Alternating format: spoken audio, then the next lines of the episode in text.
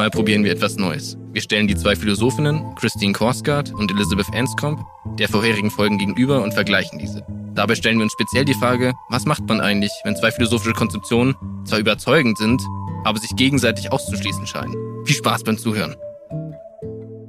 Herzlich willkommen zu Sapre Audio, dem Philosophie-Podcast für alle. Links von mir steht heute Manuel Schäffler. Rechts von mir steht Kilian Karger. Und mein Name ist Richard Rupp. Ich moderiere wie immer. In dieser Folge beschäftigen wir uns mit, um genau zu sein, eigentlich den zwei vorhergegangenen Folgen. Wir nehmen nämlich die Texte, die wir das letzte Mal gemacht haben, von Anscombe und den Text aus der Folge davor von Korsgaard und stellen diese Ansätze gegenüber. Das hat sich nämlich sehr angeboten, aber wir helfen euch jetzt nochmal kurz auf die Sprünge, was da denn so ungefähr dran kam.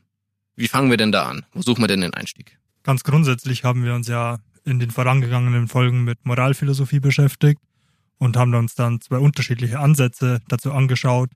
In etwa versucht die Frage, was soll ich tun, zu beantworten, mit Ansätzen über verpflichtende Konzepte oder mit Konzepten, die auf einem tugendethischen Ansatz basieren. Ja, ich glaube, so ganz, ganz, ganz grob kann man das schon sagen. Ich würde sagen, lass uns doch mit der Enscomp anfangen. Die hat ja drei prägnante Thesen am Anfang von ihrem Aufsatz formuliert. Die erste ist die Moralsprache, ja, die wir haben. Treiben von Moralphilosophie ist zwecklos. Das ist ja sehr prägnant. Ja, und warum ist sie das? Weil die Begriffe, die wir da verwenden, letztlich so unklar sind, dass die eigentlich kaum noch was aussagen. Zweite These war Begriffe, wo wir jetzt schon bei dabei sind, sind beim Elaborieren dieser ersten These, Begriffe wie Verpflichtung und Pflicht und sollen im moralischen Sinne verwendet zur Verwirrung führen. Ja, und abschließend die letzte These. Dass die Ansichten aller namhaften angelsächsischen Moralphilosophen sich nicht wesentlich unterscheiden.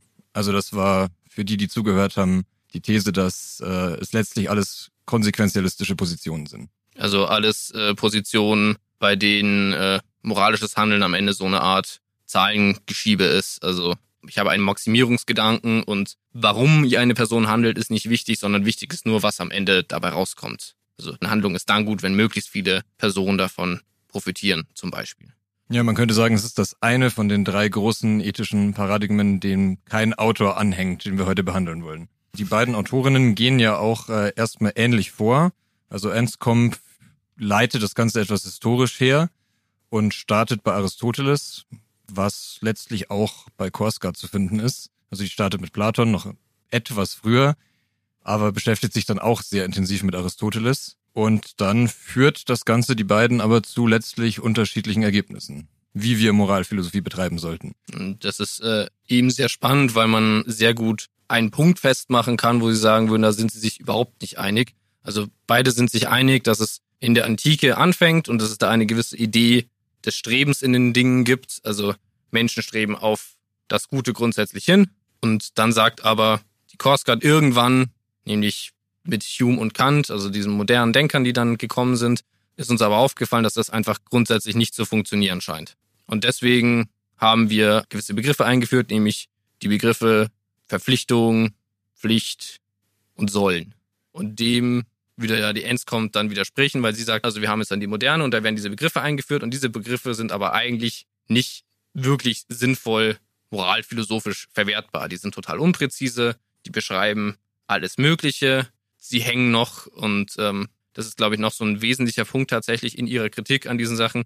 Die hängen so ein bisschen einer veralteten Idee an, nämlich die, dass es irgendwie einen Gott gibt oder eine allerhöchste Instanz und die gibt uns die Gebote und das sind die Gebote, an die wir uns halten sollen. Und das ist ja die Idee, dass das äh, aus der Mode gefallen ist, dass das irgendwie nicht mehr zu funktionieren scheint, dass es die Leute nicht mehr befriedigt, sich einfach nur noch an Gottes Gesetze oder Gottes Gebote zu halten, aber wir immer noch Sprache aus diesem Denken benutzen. Wobei natürlich ähm, die Struktur dahinter, was soll ich tun, sehr viel klarer geregelt war vor grauer Urzeit, indem man gesagt hat, okay, Gott gibt uns zehn Gebote, an die halten wir uns. Und dann war das sollen eben kein inhaltsleerer Begriff, sondern klar abgesteckt mit, du sollst nicht stehlen, sollst Vater und Mutter ehren. Aber im Wandel der Zeiten mit fortschreitend komplexeren Gesellschaften hat sich dieser Sollensbegriff dann eben ausgehöhlt und ist dann so weit gekommen, dass man sagen kann, moralphilosophisch betrachtet ist der Sollensbegriff jetzt ein mehr oder weniger leerer Begriff. Ja, aber er wird halt immer noch verwendet als etwas, was ein besonderes Gewicht hat. Genau, weil die gesamte Gesetzesstruktur auf du sollst nicht beruht. Und da ist jetzt ja genau einer der großen Konflikte, weil Quascard eben sagen würde, nee, diese Einführung dieses Sollensbegriffs, das war eine der großen Revolutionen, die wir uns hart haben erkämpfen müssen, weil sie eben nicht einfach aus dem Himmel durch Gott oder sonst was von außer uns auf uns drauffällt, sondern weil das sozusagen die ersten menschengemachten eigenen Gesetzesvorstellungen sind in dem Sinne, was das anhaltende Paradigma, in dem wir bis heute denken, sind seit dieser Phase. Allerdings liegt die Legitimation dieser Ansprüche dann darin, dass ich einsichtig bin, dass das gute Normen sind, nach denen ich handeln soll. Ja, aber ich habe halt kein absolut höchstes. Wenn ich halt das absolut höchste annehme, dann kann ich da auch Normen hinschreiben, wo ich sehr gut disagreeen könnte und sagen könnte, hm, die, die scheinen mir jetzt aber überhaupt nicht sinnvoll ein, aber ich muss sie jetzt halt annehmen, weil das hat das absolut höchste gesagt. Ja, genau. Ja, und Ob da man würde man ja sagen, geistesgeschichtlich kommt das daher. Also das ist ja auch was, was sich bei beiden Texten finden lässt. Dass es eben heißt, wir haben diese Entwicklung gemacht, insbesondere eben im zunehmend christlich geprägten Abendland, dass man eben immer mehr zu diesem Pflichtgedanken gekommen ist. Und Korsgaard führt ja auch ein bisschen aus, warum es überhaupt nötig war, dahin zu kommen. Weil wir sprechen jetzt immer davon, es hat sich so weit verändert, dass wir eben diese Gottesvorstellung nicht mehr allgemein teilen. Aber warum war es überhaupt notwendig, zu so einer Gottesvorstellung zu kommen? Und da würde ja Korsgaard sagen, weil dieses antike Modell nicht mehr funktioniert hat. Und ich glaube, da sind wir auch noch nicht so sehr drauf eingegangen, was das eigentlich bedeutet hat, wie man früher Moralphilosophie betrieben hat. Also die Korsgaard leitet ja ein mit der Frage so, warum haben wir überhaupt sowas wie Werte? Und in der Antike war die Antwort darauf, dass die Werte eben ganz real Wirklichkeit sind. Und Autoren, auf die sich da bezieht, wie Platon, würden sagen, die sind sogar viel wirklicher als das, was wir erleben. Also was wir so sehen und was wir fühlen, das ist immer nur so ein bisschen so ein Abklatsch von den eigentlichen Dingen, die dahinter liegen. Also von dem, was Platon Ideen nennt. Und da liegen eben auch diese Werte. Die sind so das eigentliche Fundament der Wirklichkeit. Und deswegen kommen uns auch Dinge nicht so gut vor. Deswegen gibt's überhaupt Schlechtes in der Welt, weil das eben nicht the real deal ist, also das, was wirklich, wirklich ist, sondern nur das, was wir irgendwie an Anschauung haben. Weil man kann sich ja immer fragen, wenn wir uns die Frage stellen, was sollen wir tun, dann wollen wir ja irgendwie was Gutes tun oder was besser machen. Warum ist es überhaupt notwendig, was besser zu machen? Allerdings unterscheiden sich da die beiden Begriffe auch nicht so sehr darin. Auf der einen Seite kann man sagen, dass die Tugend oder in einem höheren Reich der Ideen, in einem Gott verankert ist und deswegen äh, vorgeschrieben ist und da strebe ich danach.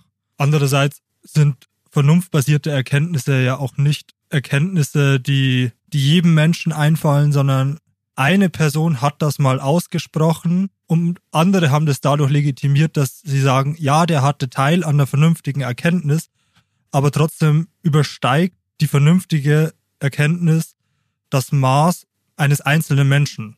Es ist immer durch so eine höhere Stufe legitimiert dann. Ja, der Unterschied wäre bei den beiden Dingen, das arbeitet Korsgaard ja auch heraus, dass die Vernunft eben eher so eine bestimmende Instanz ist, die uns dazu verpflichtet, der zu folgen, während die Tugend uns anzieht, also die verführt uns dazu, dass wir der folgen. Also das wäre, glaube ich, so ein Unterschied, den sie irgendwie zentral aufmacht zwischen diesen beiden Strömungen. Und die Frage ist dann natürlich, wenn die Natur jetzt nicht mehr so ist, wie in der Antike geglaubt wurde, und das denken heute, glaube ich, nur noch die allerwenigsten, sondern wir gehen ja heute von einem ganz anderen Weltbild aus. Naja, die Kernintuitionen über Natur in der Antike sind, denke ich, schon noch irgendwie verankert in den aktuellen Naturerkenntnissen. Naja, wir gehen ja schon eigentlich davon aus, dass es jetzt äh, vor allem um Materie geht, wenn wir uns irgendwie die Natur anschauen. Also das ist ja unser, das Objekt, das wir schlechthin gegeben haben und das wir untersuchen. Und nehmen das halt als das Realste an erstmal. Also zumindest, wenn man sich gewisse Strömungen in der Philosophie anschaut und notgedrungenermaßen viele Strömungen in den Naturwissenschaften. Wir sagen, Natur haben wir, die können wir untersuchen und da können wir Dinge ableiten daraus. Während jetzt in der Antike ja die Denkweise war, es gibt Materie, aber die ist nur so mehr schlecht als recht geformt nach Ideen oder eben nach dem, was Aristoteles die Form nennt, die ja über dieser Materie steht. Dass dieses Modell nicht aktuell ist oder wissenschaftlich überholt scheint, ist ja offensichtlich, aber die Kernintuitionen widersprechen sich ja trotzdem nicht. Dann äh, nennen wir nochmal die beiden Kernintuitionen. Naja, das schließt sich ja nicht gegenseitig aus. Ein moderner Materiebegriff schließt ja nicht aus, dass in der Natur, in dem, woraus unsere Materie besteht, eine Idee des Strebens dahinter steckt. Ja, Also, das ist schon jetzt eher eine Intuition, zu der ich sehr viel Philosophie brauche und die jetzt nicht erstmal irgendwie normal angenommen wird. Also die Frage ist ja, wie sind gerade die großen Denkströmungen? Und das war früher die große Idee und das ist halt seit spätestens Newton eigentlich nicht mehr so in der Form. Das heißt ja nicht, dass es jetzt dann falsch ist oder vom Tisch ist, aber wir müssen ja anschauen, wie operieren jetzt diese zwei Denkerinnen. Und diese sagen ja schon, okay, dieser Wandel hat irgendwann stattgefunden. Das ist ja das, was sie eint. Und jetzt ist das Interessante, wie kommt dann die andere dazu, wieder den Aristoteles so stark zu machen? Und welcher Begründung? Und sie macht es ja nicht mit der Begründung. Dass sie dann sagt, okay, wir müssen zurück in die Antike, in dem Sinne von, wir müssen wieder einen anderen Naturbegriff komplett annehmen. Das ist richtig, aber man kann ja mal einen breiteren Gedanken fassen. nicht mit mir. naja, aber wir sind uns ja einig, dass jetzt zumindest aus der Perspektive der beiden Autorinnen in ihrer geschichtlichen Rekonstruktion es irgendwann einen Zeitpunkt gab, wo dieses antike Weltbild überwunden war. Und wenn ich dann wieder zur Ausgangsfrage komme, warum gibt's sowas wie Werte? Warum will ich auf eine gute Art handeln? Dann gibt mir die Natur der Wirklichkeit keine Antwort mehr und dann brauche ich eine andere Antwort darauf. Ja. Und die Antwort, die die Korsgaard da halt bevorzugt, ist halt die, dass durch die Vernunft des Menschen und seine selbstreflektive Fähigkeit, die uns irgendwie alle zu einen scheint, können wir dann wieder zu Formen von moralischer Haltung kommen. Und das ist ja das Spannende, weil jetzt sind diese, sind sie sich auf jeden Fall in diesem Punkt einig. Nur in dem Punkt, den die Korsgaard jetzt stark gemacht hat, den findet halt die Enscomp falsch. Also wir sind uns ja schon generell einig, die haben eigentlich dieselbe Grundintuition. Also die Frage ist, wie betreibt man Moralphilosophie in der Moderne? Und jetzt haben wir hier diese scheinbar so sehr verschiedenen Antworten drauf. Ja, auf die Gefahren, dass wir jetzt nochmal auf diese Gottesdiskussion zurückkommen. Ich halte die schon für wichtig. Also. Ich denke, dass die hier zentral ist auch wieder, ist ja, dass beide auch davon ausgehen, dass es eben nochmal so eine zweite Revolution gab. Nach dem Übergang von der Antike in die frühe Moderne, die dann vor allem christlich geprägt war, es dann eben nochmal diese weitere Entwicklung gibt, dass wir zumindest nicht mehr diese absolute Einheit in dem Gedanken haben, dass die christliche Religion uns im Wesentlichen diese Pflichten füllt oder in der westlichen. Ideengeschichte. Ja. Und ich glaube, da fängt es dann an, dass es wirklich interessant wird, wie man damit umgeht, weil da würde ja dann Anscombe sagen, wenn es Gott nicht mehr gibt als diese Instanz oder der nicht mehr anerkannt wird, dann haben diese ganzen Begriffe gar keine Bedeutung mehr. Und an der Stelle müsste jetzt Korsgaard irgendwie eine gute Antwort liefern, warum diese Begriffe eben doch sinnvoll zu gebrauchen sind, nicht nur verwirrend sind und uns das geben können, was wir uns wünschen, nämlich irgendeine Form von, wonach sollen wir uns richten. Da habe ich halt, und da finde ich das interessant, im Aufsatz von der Anscom, sie hat nämlich mit einer Form, das ist genau die Form, die du beschrieben hast, überhaupt keine Probleme bei Gesetzgebung. Ne? Also wenn ich einen göttlichen Gesetzgeber habe, dann hat die Anscom überhaupt kein Problem damit. Jetzt ist halt aber die Frage, was ist denn jetzt das riesige Problem mit der Selbstgesetzgebung? Also ihre Kritik scheint ja dann zu sein, diese Gesetze machen keinen Sinn, weil mir der Gesetzgeber nicht absolut genug ist. Und dann kann ich ja angreifen und sagen, warum ist es denn so verwerflich oder so sinnlos, zu sagen, ich kann ja irgendwie ein Selbstgesetzgeber sein, wenn ich eben, wie der Manu das auch schon vorhin angemacht hat, das halt an eine andere höhere Instanz, nämlich in dem Fall irgendwie die Vernunft, die ich mit allen Menschen, was ja auch interessanterweise gewissermaßen anthropologisches Argument ist, also ein Argument darüber, wie alle Menschen sind, ähm, wenn ich es daran knüpfe. Ja, man könnte natürlich einfach sagen, wenn Gesetzgebung jetzt nicht mehr an Gott hängt, dann wäre der nächste Ansprechpartner eben weltliche Gesetzgebung.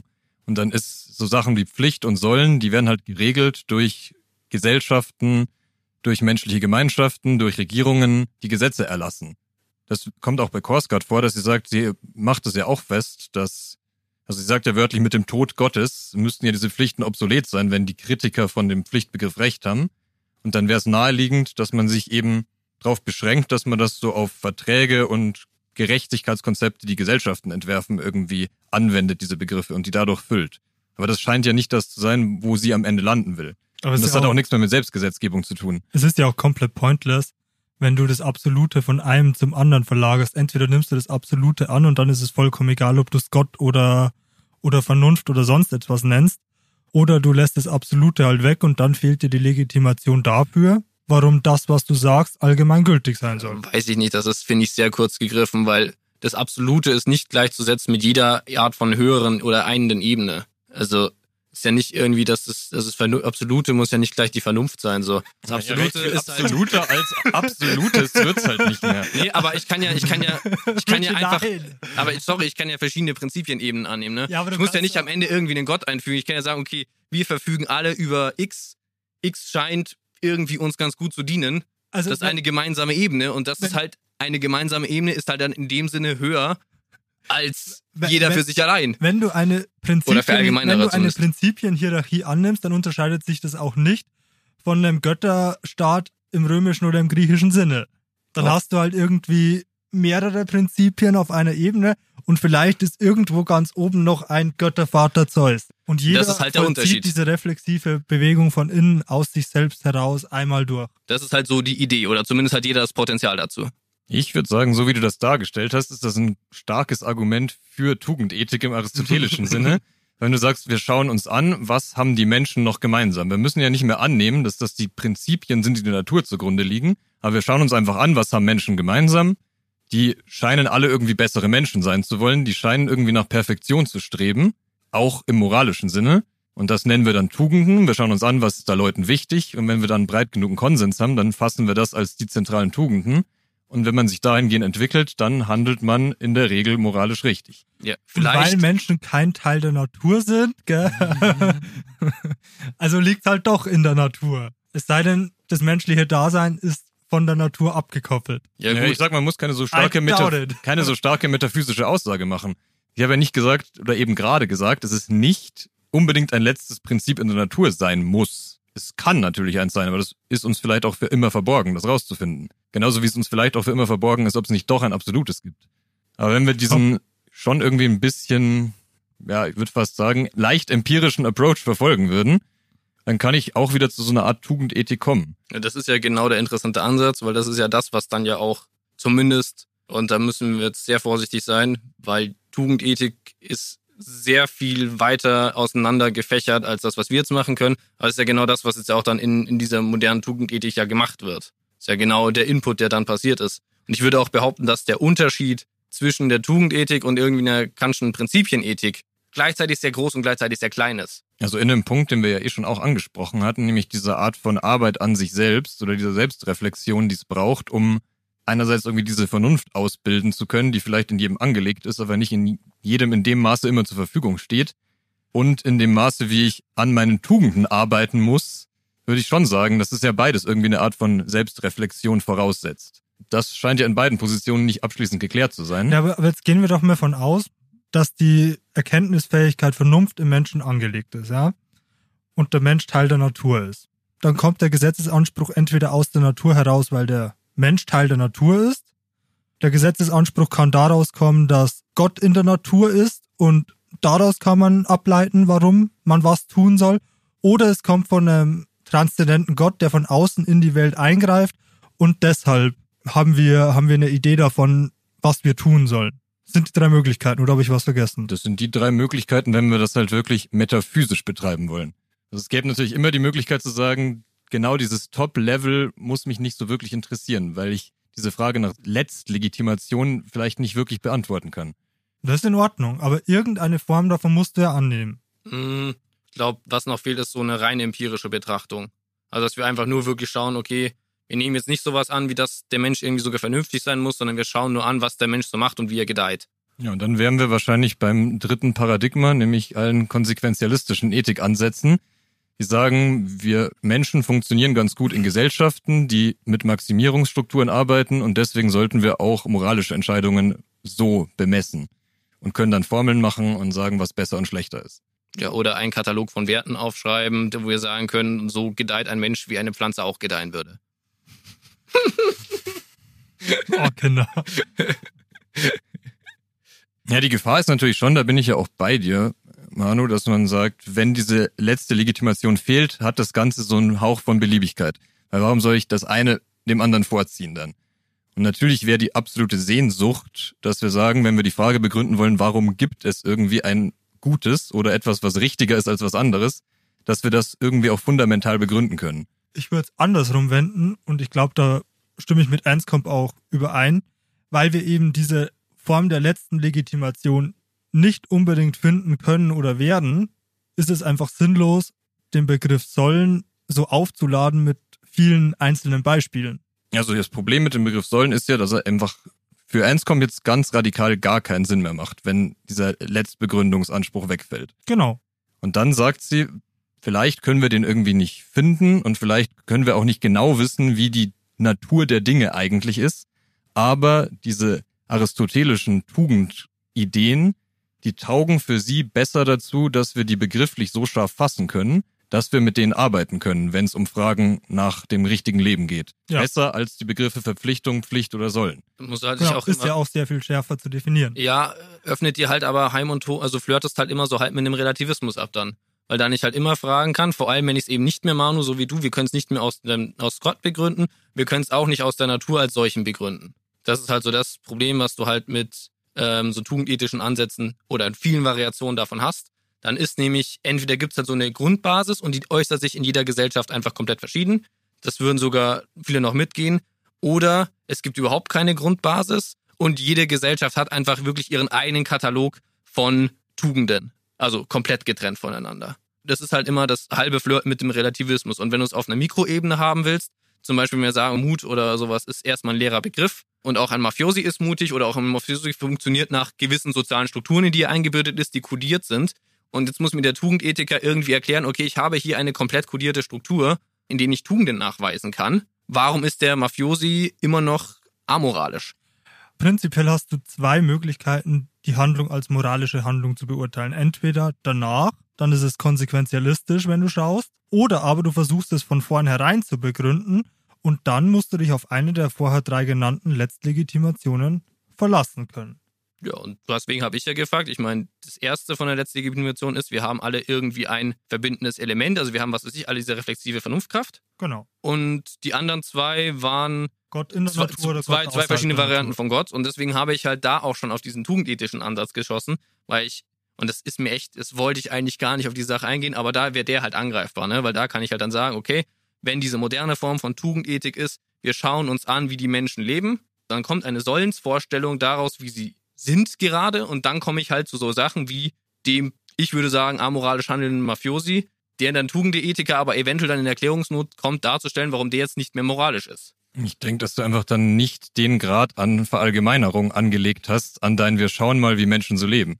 Ja, ja, ich aber meine, das ist natürlich viel zu partiell und du kannst natürlich sagen, in jeder Clique gibt's irgendwie gewisse Dinge, die wir Tugend nennen können, aber das sind nicht die großen Konzepte, von denen wir reden, wenn wir von Tugend reden, sondern es sind Konzepte, die zumindest den Anspruch haben, dass sie maximal verallgemeinerbar sind, idealerweise kulturübergreifend. Also Ja. da reden wir von Dingen wie Gerechtigkeit und nicht irgendwie von Dingen wie äh, Konzepten von Blutrache oder sowas, die in gewissen Gruppen absolut geduldet sind und das ist das absolut Richtige, das zu tun. Ich weiß, deswegen wollte ich da halt auch nicht hin, aber das ist halt so ein der klassischen Sachen, die man eben so einem Tugendethiker gerne mal an den Kopf werfen kann, wenn man möchte. Ja, werfen Und auch kann man da- da, viel, aber das erscheint mir jetzt gar nicht so problematisch.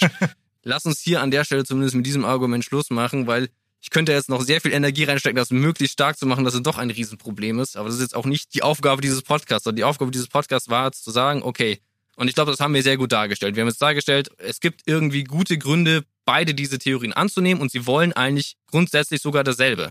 Ja, sie stellen sich beide die Frage, was mache ich in dieser modernen Welt, nachdem Gott weg ist, nachdem irgendwie dieser Naturbegriff, der das früher geregelt hat, ist weg. Wie gehe ich jetzt damit um, versuche darin eine Ethik einzubringen? Also, Also- sie gehen halt, glaube ich, schon, ohne dass sie das extrem explizit machen würden. Bei Quascard sehe ich es fast noch mehr als bei Anscomp.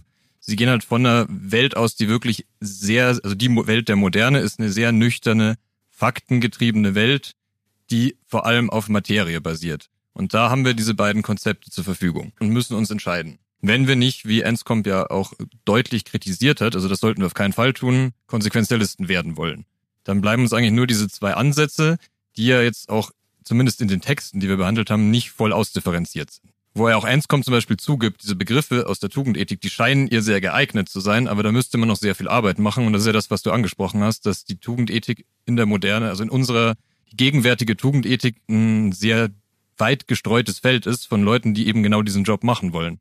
Also sich genau damit auseinandersetzen, was bedeuten diese Begriffe jetzt ganz konkret.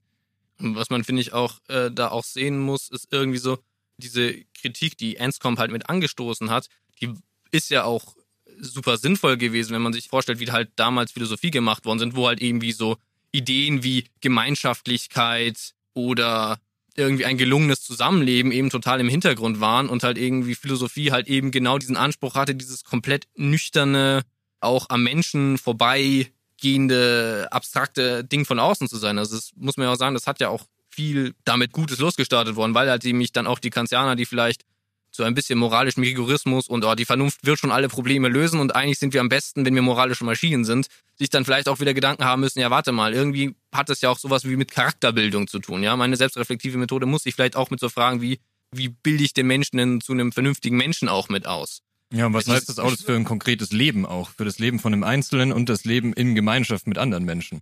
Ja, das ist so bedeutungsschwanger nicht. Ich würde gerne nochmal anstoßen jetzt, dass der Konsequenzialismus, der kommt mir ein bisschen zu, zu schwach weg.